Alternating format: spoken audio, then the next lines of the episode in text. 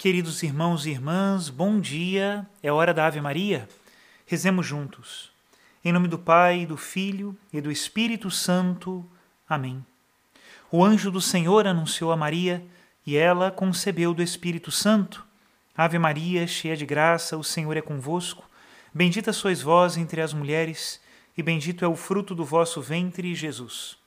Santa Maria, Mãe de Deus, rogai por nós, pecadores agora e na hora de nossa morte. Amém. Eis aqui a escrava do Senhor. Faça-se em mim segundo a vossa palavra.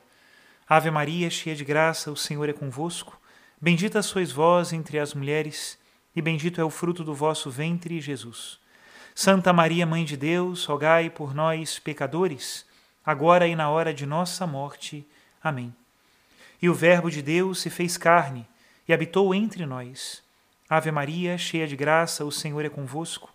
Bendita sois vós entre as mulheres, e bendito é o fruto do vosso ventre, Jesus. Santa Maria, Mãe de Deus, rogai por nós, pecadores, agora e na hora de nossa morte. Amém.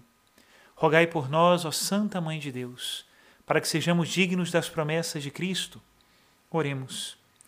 Infundi, Senhor, em nossas almas a vossa graça, nós o suplicamos, para que nós que conhecemos pelo anúncio do anjo, a encarnação de Jesus Cristo, vosso Filho e nosso Senhor, cheguemos por sua paixão e morte de cruz, à glória da ressurreição da carne, pelo mesmo Cristo nosso Senhor.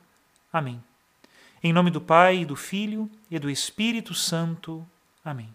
Queridos irmãos e irmãs, continuaremos agora a história da vida de São Paulo, o apóstolo.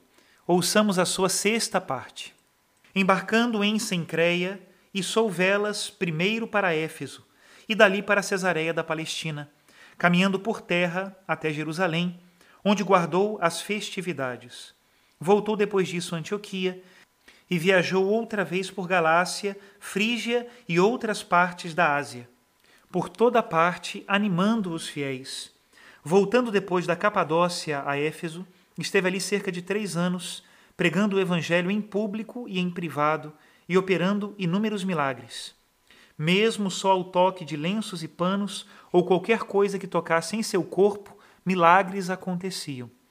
Pelo espaço de três meses inteiros, falou sempre com os judeus, porém, vendo-os invencivelmente obstinados, voltou-se para os gentios. Sete filhos de Sevas, príncipe dos sacerdotes judeus, aparentemente pai de família de uma das vinte e quatro famílias sacerdotais, tentaram expulsar os demônios em nome de Jesus, embora não fossem cristãos, mas judeus. O espírito maligno lhes respondeu que não os conhecia e assaltaram os energúmenos com maior fúria.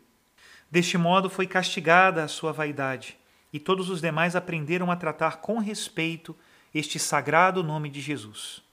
Muitos, vendo claramente a extravagância de suas superstições, queimavam seus livros de magia e astrologia judiciária. Esses já haviam sido convertidos à fé e batizados, porém, por ignorância e apreço pela loucura da adivinhação supersticiosa, conservavam ainda algumas práticas e livros.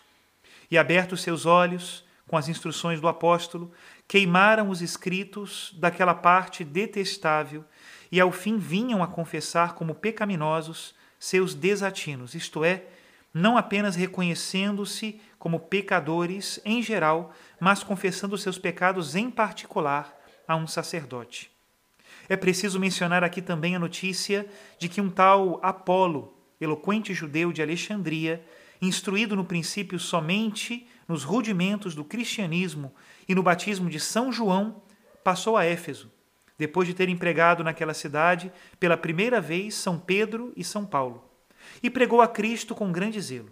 Instruído depois mais completamente em nossa fé por Áquila e Priscila, ensinou-a em Corinto com grande sucesso, regando as sementes que São Paulo lançara. Com o trabalho e os milagres de nosso apóstolo, espalhava-se cada dia mais em Éfeso a palavra de Deus, e encontrou nessa cidade uma grande acolhida, embora não deixasse de ter inúmeros adversários. Muito padeceu com as perseguições dos judeus. A cada passo se achava exposto a novos riscos. E o apóstolo protestava que todos os dias se considerava como um morto. Esteve exposto a ser devorado pelas feras no anfiteatro, mas foi libertado por Deus. No mesmo lugar, voltou a ver-se em iminente perigo de morte.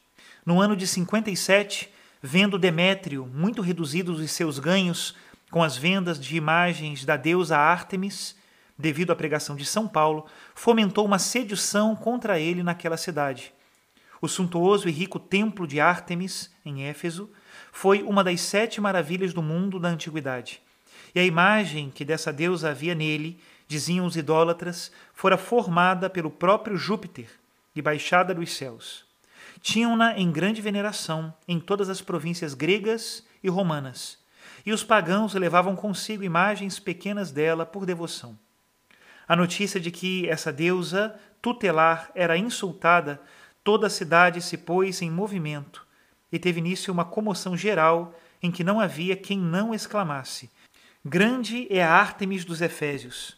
Era vão levantar razões contra um vulgo alvoroçado, especialmente movido de ódio e fora de si por motivo de religião ou superstição. Buscaram imediatamente a São Paulo para lançá-lo às bestas do anfiteatro, porém não o puderam encontrar. Não obstante, seus dois companheiros, Gaio e Aristarco, zelosos macedônios, foram presos, levados ao teatro e lançados às feras instigadas por aqueles bárbaros. São Paulo desejou apresentar-se e falar em favor de seus companheiros, porém, os superintendentes dos jogos públicos teatrais, que eram seus amigos, enviaram-lhe a mensagem de que só conseguiria perder-se a si mesmo sem libertar os outros. Um tal Alexandro, judeu convertido, ofereceu-se para falar em defesa deles, porém, suspeitando o populacho de que era amigo do apóstolo, não o quis ouvir. Embora sem dúvida teria com isso posto São Paulo em pior estado de reputação se o tal Alexandro, como se crê geralmente, fosse aquele mesmo caldeireiro de que se queixava tanto São Paulo, porque ele havia feito muito mal e contrariado suas palavras, e a quem por fim enviou a Satanás, em razão de sua apostasia por ter blasfemado contra Cristo e abjurado do cristianismo. Porém, o vulgo levantou um grande vozerio contra este apologista, que durou duas horas inteiras, em que não se ouvia outra coisa senão Grande é Ártemis de Éfeso. E também aprisionaram Alexandre. Por fim, o secretário da cidade, em cujo poder estavam os registros dos jogos públicos, dirigiu-se discretamente ao populacho e lhes comunicou que, se alguém se havia ofendido, estavam abertos os tribunais de justiça e dispostos a fazer o que se pedisse, porém, que com seus alvoroços não conseguiriam mais que fazerem-se todos réus das penas impostas pelas leis a qualquer baderneiro e rebelde. Com esse discurso, apaziguou-se a multidão, que se dispersou imediatamente, e Gaio, Aristarco e Alexandro foram postos em liberdade sem receberem dano algum. São Paulo fez uma viagem a Corinto no ano de 55 e escreveu sua epístola aos Gálatas, cheio de zelo e vigor apostólico, porque seus habitantes eram uma nação rude e grosseira e tiveram a desgraça de abrigar em seu seio falsos doutores, que pretendiam estabelecer como obrigatória a prática das cerimônias judaicas e juntar a circuncisão com o evangelho. No ano de 56, escreveu aos Coríntios, informado de que ameaçava aquela igreja uma desgraçada divisão, estando uns por Cefas, outros por Paulo e outros por Apolo como se estes mestres não ensinassem a doutrina de um mesmo Cristo. Pouco depois do tumulto de que se acaba de fazer menção, São Paulo deixou Éfeso e foi uma segunda vez a Troade na Macedônia, desde onde enviou uma segunda epístola aos Coríntios, a quem visitou uma terceira vez pouco depois de tê-la escrito. Santo Agostinho estava persuadido de que, segundo ele havia prometido em sua carta, regulou então o rito e o modo de celebrar e assistir aos divinos ofícios, em particular, o modo como o corpo do Senhor deveria ser recebido apenas por pessoas em jejum, o qual é certamente preceito dos apóstolos, como prova o mesmo Padre. Desde Corinto escreveu o apóstolo aos Romanos no ano de 58, manifestando um grande desejo de ver os fiéis daquela cidade ilustre e a intenção que formava de fazer-lhes uma visita. Depois de ter estado três meses na Grécia e juntando esmolas dos cristãos da Macedônia e Acaia para os pobres de Jerusalém, saiu para a Síria. Porém, deteve-se algum tempo em Filipos e um mês inteiro em Troade. Nesta cidade congregavam-se todos os fiéis no dia antes de sua partida para receber a comunhão e ouvi-lo pregar. E foi tal o fervor de todos que passaram a hora de comer e de cear, ainda que fosse domingo e tempo de Páscoa.